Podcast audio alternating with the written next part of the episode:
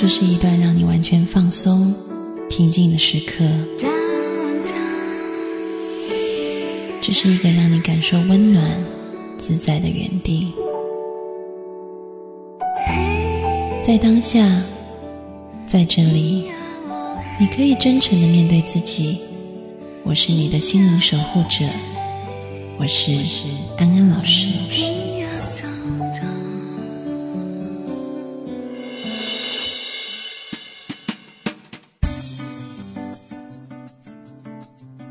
Hello，各位听众朋友，大家晚安，欢迎回到安心 So Good，我是安安老师。我们接下来要进行心灵宵夜，欢迎好朋友法兰。Hello，各位听众朋友，晚安，我是法兰。法兰，我们照旧要来回答听众朋友的问题。我觉得现在自己好像那个，以前我们小时候不是有看那个报纸，报纸有那个维维夫人在台湾了，对对，然后就是每个礼拜都有，还有金赛夫人，金赛夫人是性问题。不一样，好不好？你比较想当后者？对对对，我小时候都自誉为就是台湾第二代金赛夫，真的吗？什么？就我超想当的。哦，没关系，那我们待会我们先挑一些正常的问题来回答，好好，然后待会儿看看有没有比较新三色的，你可以回答。可以可以，而且新三色的，听说有些听众就是听得好开心。好，我们先回答那个，先回答一个就是比较基本的问题。好，请念。你好，安安老师，我最近有些烦恼。我是个学生，我发现我的心态特别不好。我不知道这是不是我成绩波动太大的原因。我觉得自己面对一些挫败，都内心觉得很无能，然后很恐慌。我也看了很多心理书，可每次在真正面对一些事情，我总是和过去一样逃避。我该怎么办？我害怕这个心理的弱点会成为我的致命之处。我害怕别人比我强。好，哎，我觉得这个问题反而你来回答很好，为什么？好适合？为什么？刚才安安老师看到这个问题的时候就说：“反而，反而，你要回答这个问题，这根本就是你的问题。为什么这是我的问题？不是，这不是你的问题，这是你是一个很好的教材。就之前节目我们不是也有谈过了吗？但是听众朋友总是，其实人的心里就是那几个问题，就是呢。”嗯，反而要在这边跟就是大家分享，就是我小时候的成绩不是特别好这件事情。那我跟安安老师是中学时候的同学。那安安老师呢，在中学的一入学到毕业的三年里面呢，他都是就是班上的第一名，然后也是全校的前三名。所以呢，就是他都没有受过这种痛苦，就是他害怕比别人强这件事情。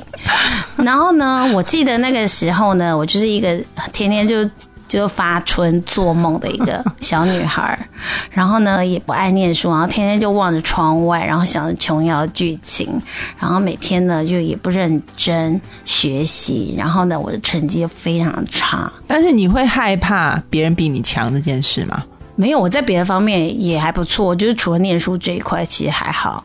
对，其实我我觉得这个听众朋友主要决定的是他，他心里面是他说他觉得很害怕别人比他强。对，但是为什么要害怕别人比他强？对，这个就是我们要去讨论的。好，因为他说，当他自己面对一些挫败的时候，他都觉得自己很无能。不会啊，其实我跟你说，这位听众朋友，或者是其他的听众朋友，如果你们身为父母的话，我觉得在内地，太多的父母都把成绩看得太重要，真的哪有那么重要啊？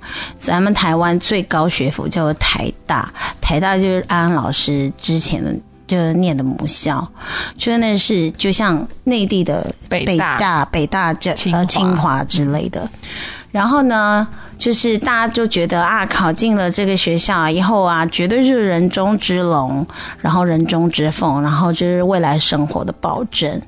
结果呢，我又发现，诶，除了当然成功的人非常的多，我不能说没有，但是有一些呢，也就是，呃，可能考进台大之后呢，也没有好好学习。那他，但是他们呢，就是去走了另一条路，比如说。有一个台大电机系的男生，他一毕业之后呢，他觉得怎么找工作的薪水都不高，结果你知道他做了什么？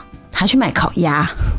其实就是法兰给的例子，就是说，其实成绩不代表一切，真的啊。但是你会觉得在内地，我觉得那个价值观就是成绩就是一切，对，成绩就代表你的能力。所以当他在成绩不好的时候，他就会觉得自己很无能、很挫败，就是万般皆下品，唯有读书高的一个但是真的，你要就是这位听众朋友，你要摒弃掉这样子的概念。其实每个人都有每个人的特质，真的，每个人都有每个人的能力是不一样的。安，我真的觉得我没有比你弱哎，现在。对啊，本来就是啊。所以我要讲的，我今天为什么找法兰来，就是。虽然他成绩很烂，但是他还是很开心，因为他有把我像个傻子一样，就天天做傻笑的事情。不是，因为法兰的能力是安安老师所没有的，比如说他的社交能力，然后或者是他的创意，然后他对美的鉴赏力，这些都是安安老师缺乏。但是这种能力在学校的体制里面是不会被认可的，是对。但是你自己要看见自己的能力在哪里。对啊，而且现在就普遍来说，就是亚洲，嗯，呃的教育环境还是比较僵化的，嗯，就是他不鼓励一些太体制外的事情发生，他都要你规范在一个圈圈里面嘛，那你只能在这个圈圈里面做你应该做的事情，嗯，那你你在这里面没有发挥的很好，你就会觉得很挫败。以前小时候，我其实我记得我也很挫败，我觉得我整整个人生是不是就垮了？然后就是就是我我根本就是一个笨蛋，嗯，然后。等到了真正找到自己兴趣了之后，然后发现哎，我也做的没有比别人差的时候，那个信心才慢慢的恢复回来，这样子。所以就想告诉这位听众朋友，就是说你自己现在很重要的是，你必须先肯定自己的能力。这些能力不见得是在成绩方面，也许是在其他的部分。嗯，你可以去去发掘你的长处到底在哪里。然后，当你自己对自己有信心以后，其实是。就像一个蝴蝶效应，或者我们说一个联动的过程。当你自己对自己的某些特质有信心以后，你慢慢的对自己整个人都会有信心。然后这样子的信心会带给你很多的动力，你就会更想去努力尝试看看念书，让你的成绩更好一点。但是你的成绩好不好，并不影响你自己如何看待你自己。所以很重要是，你先要去肯定、发掘自己的价值。那么你就不会害怕别人比你强，因为你知道没有谁强，没有谁弱，大家都是有各自不同的样貌。就像蝴蝶有蝴蝶的美丽，然后北极熊有北极熊的美丽。北极熊不会去害怕蝴蝶比它漂亮，因为它们各自有不同的美丽。所以，这位听众朋友，你就好好的，就是还是继续的学习，但是你的心态上就是做一个调整，然后慢慢发现。发觉自己有什么地方是特别有兴趣的，然后特别在行的，你可以在那个部分，呃，得到很多的快乐跟自信心。我觉得这个是你现在比较需要去做的。对，然后知道要适时的给自己鼓励哦。对，加油，加油！在这边我也要讲一下，其实呢，你不要以为只有这个成绩差的孩子才会有。这种感觉，其实成绩好的很多孩子也有类似的感觉。真的吗？因为你知道吗？从五十分要考到七十分不是那么难的事，但是你从九十九分要考到一百分是很困难的事情。所以你当年有这种困扰吗？有啊，我也曾经有过那种很青涩、苦涩的、为无知的，就是呆子的岁月。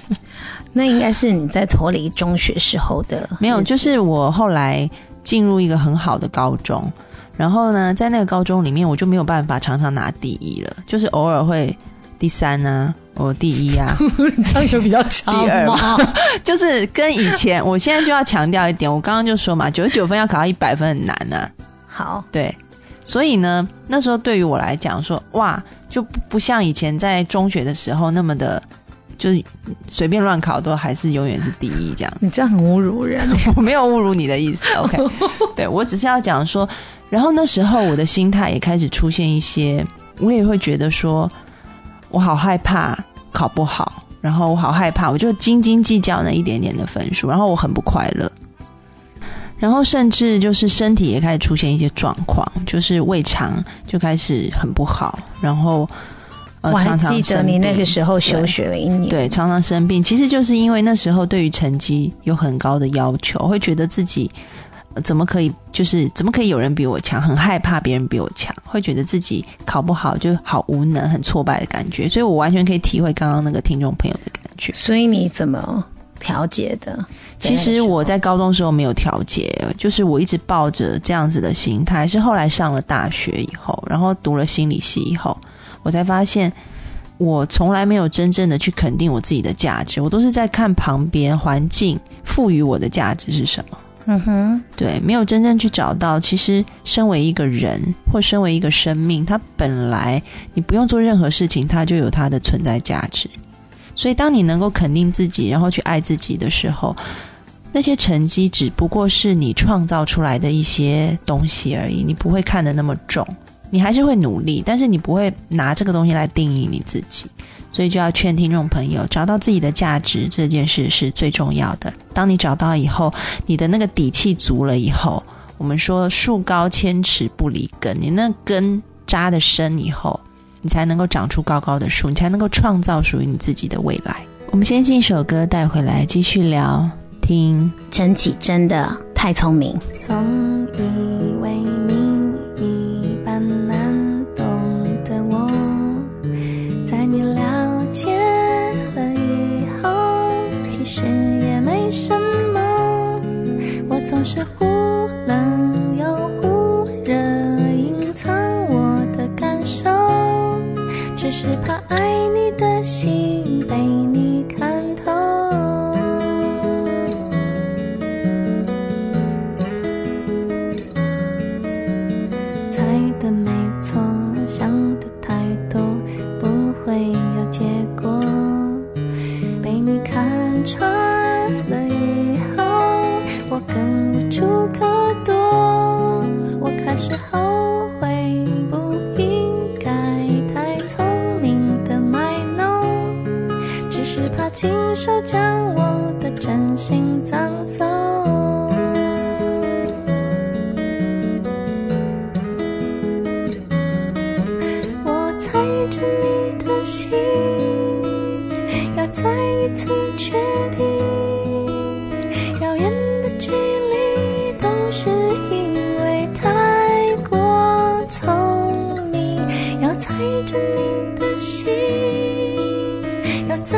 次确定，混乱的思绪都是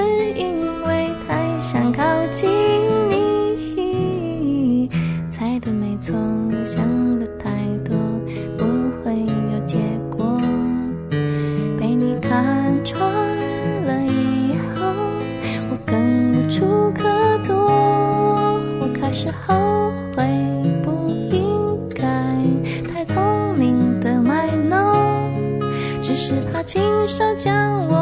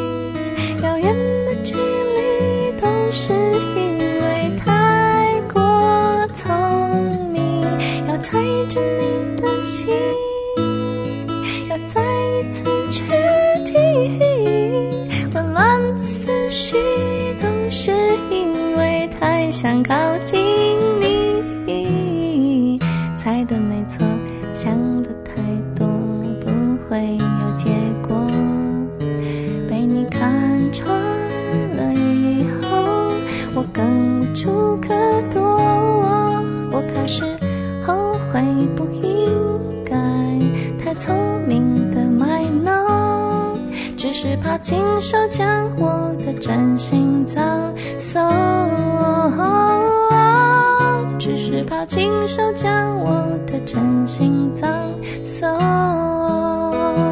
我开始后悔不应该太聪明的卖弄只是怕亲手将我的真心葬送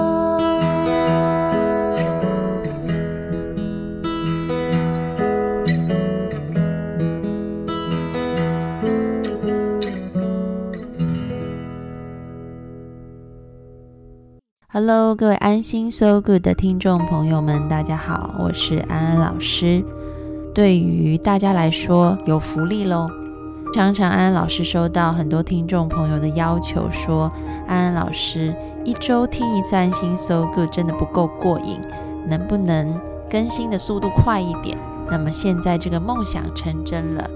最近我和荔枝 FM 合作，全新推出了一档独家的重磅节目。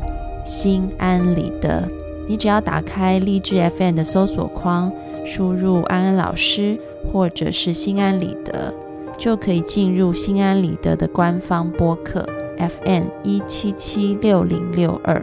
心安理得会在每周三和每周六播出，所以现在一个礼拜可以听到安安老师三档节目了。就是心安理得两次，还有一次的安心 So Good。心安理得的风格跟安心 So Good 不太一样。安安老师在心安理得里面会用一种更有趣、活泼的方式来介绍心理学的科普知识，并且用这些科普知识来解释日常生活中的现象。我想跟大家一起约定，每周三和周六，我们一起在心安理得里面相会。订阅励志 FM 一七七六零六二，记得在新节目的评论框里给我留言哦。这些留言可以是你听完节目的感想，或者是你有任何的问题，也可以在留言里面提出来。经过挑选以后，你的留言也许就会成为节目的讨论主题。二零一六的一开年，我们就遭遇这么严寒的冬天，但是。安安老师的声音会一直伴随着大家，希望我传递的知识和能量能够为你们带来一些温暖和爱。无论是在安心 So Good 里，或者是在心安理得里，这样的温暖和爱会一直持续下去。别忘记我们的约定哦，心安理得见。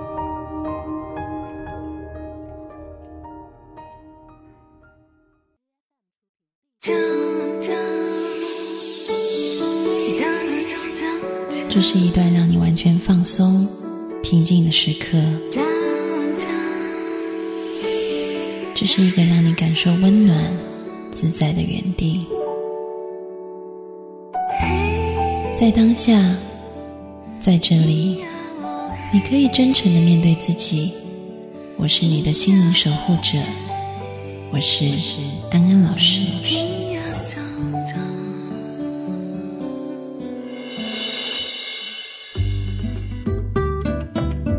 Hello，各位听众朋友，大家晚安，欢迎回到安心 So Good，我是安安老师。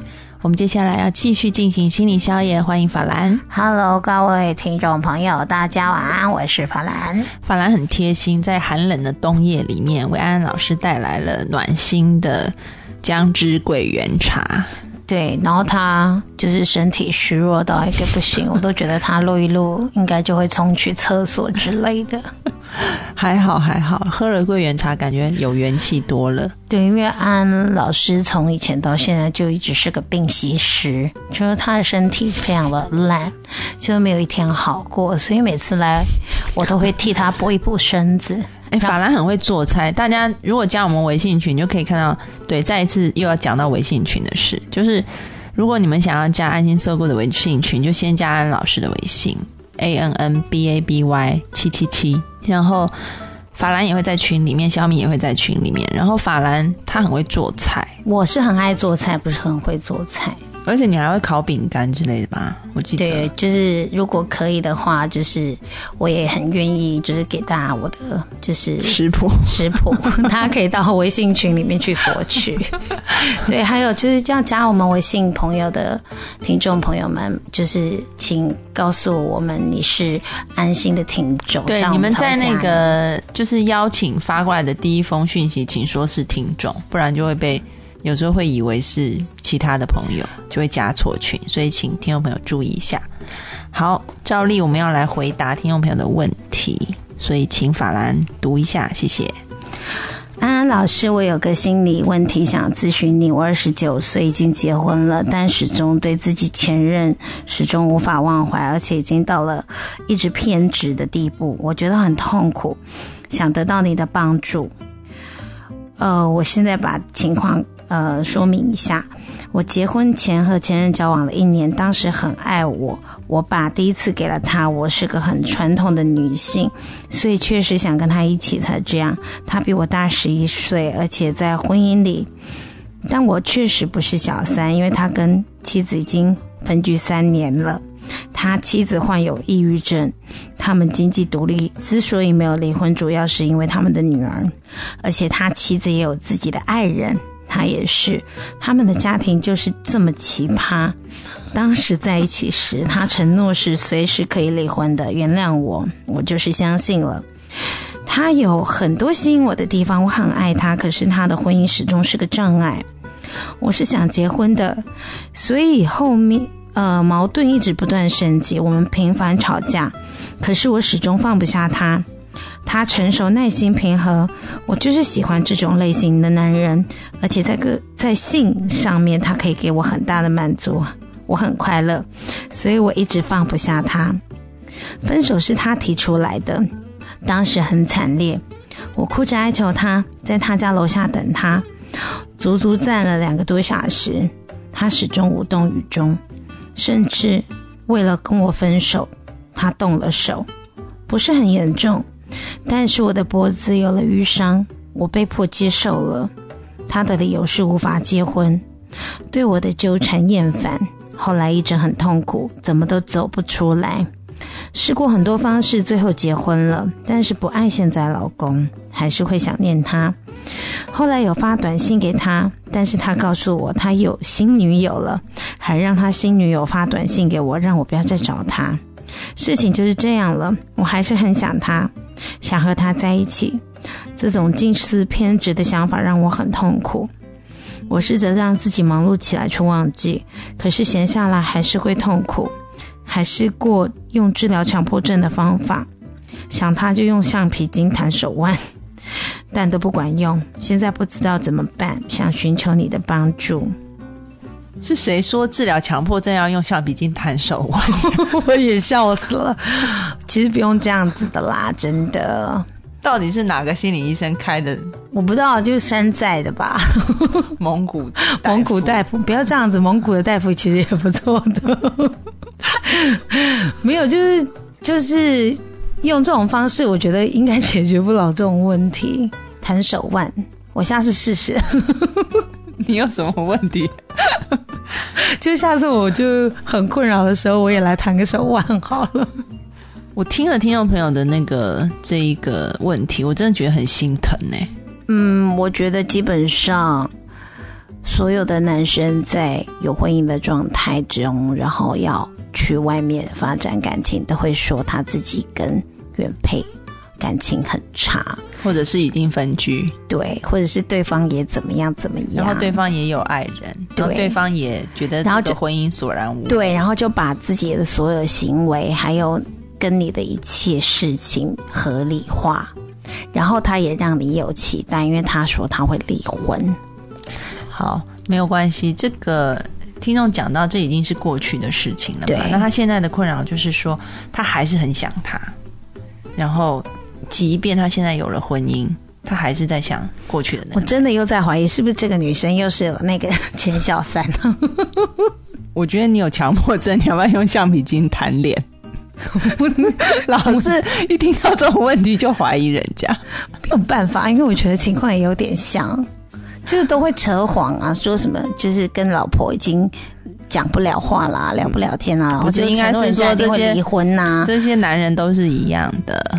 就是会用类似的借口，就每个十个十个有十个半的男人都用这种方式去骗女生，然后让女生就是有希望，然后就觉得自己是他人生唯一的挚爱，而且我觉得他当初就是突然对他发脾气，然后说要分开，然后要要就是结束这段感情，应该也是又找到了另一个感情，想要就是想要把它给撇掉了，所以才会那个样子。嗯，好，我们先来帮助听众朋友，因为其实也要恭喜他，因为在现实的客观环境里，他已经脱离了这样的状态。那环境已经脱离，但是他的心还依附在这个男人身上。我们该怎么做，把心收回来？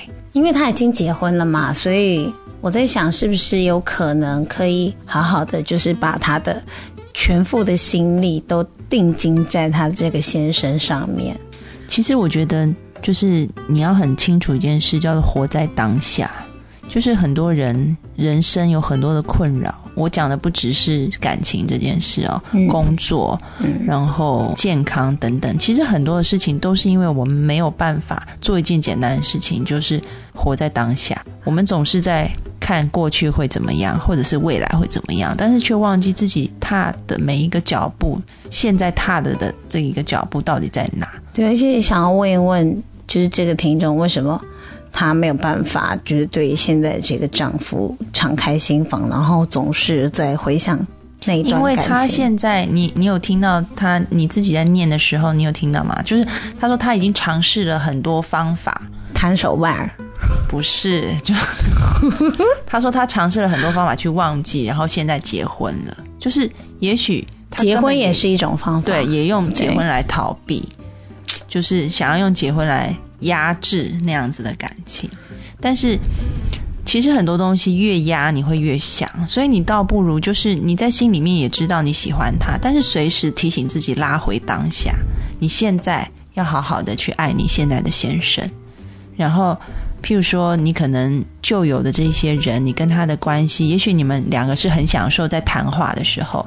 那你就把你如何去营造跟你现在这个先生你们谈话的氛围去营造。也许你是很享受在跟旧的这个情人性爱的时光，那你就想办法，嗯，在现在的婚姻生活里面，怎么样促进两个人亲密的这种床上的互动更加的甜蜜？是啊，就是好像感觉他很怀念跟之前的那人的性爱的生活，然后。就是可能先生 没有，应该是说，就是回忆是很美好的，但是我们不要被回忆给控制了。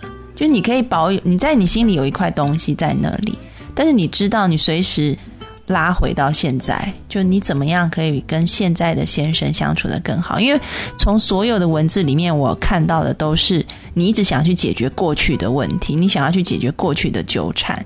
但是没有看到你有放一点心力在你现在的婚姻上面，他就一直活在过去的回忆里面，然后都没有看到他眼前的这个人，感觉是这样。对，所以其实你知道吗？安老师好为你可惜，就是上天已经对你很好，因为你在那样子的光景里面，嗯，你找到了一个先生，那上天已经给你了一个礼物，你就要好好的把那个礼物给打开来，而不是人家送来一个礼物，你还在看你旧的那个礼物里面在挖。挖挖看还有什么新东西，所以把过去的美好回忆留在心里就好，把那个旧的礼物就放在你的储藏室里，然后请你把那个新礼物拿出来，拆开那个缎带，好好的去享受它。嗯，反正那个旧礼物也拿不回来了，那你何不就放下了？是的，放下就像嗯。你现在放下过去，然后重新去创造你现在的美好，就从当下开始。今天节目也差不多到尾声了，希望回答对你有帮助。那我们要进一首歌，下周再见喽。我们听，我觉得要配合一下情景。我想到一首歌，杨乃文的《祝你幸福》。对啊，就是祝你幸福，然后你也祝以前的那个男朋友幸福。对，但是你一定要活得很幸福。对，跟现在的先生好好的享受两人的幸福。晚安，晚安，不要再弹手腕了。满天星星在眨眼，他陪在我身边。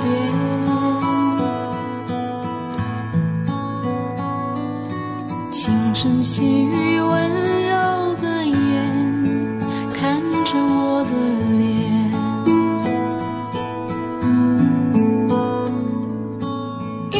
戒指在我眼前是她的诺言。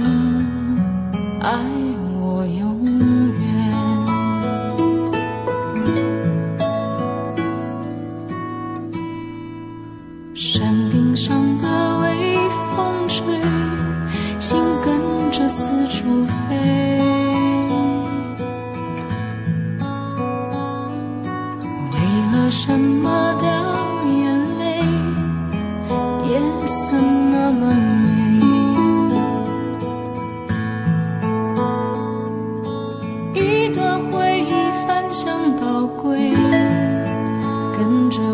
在这，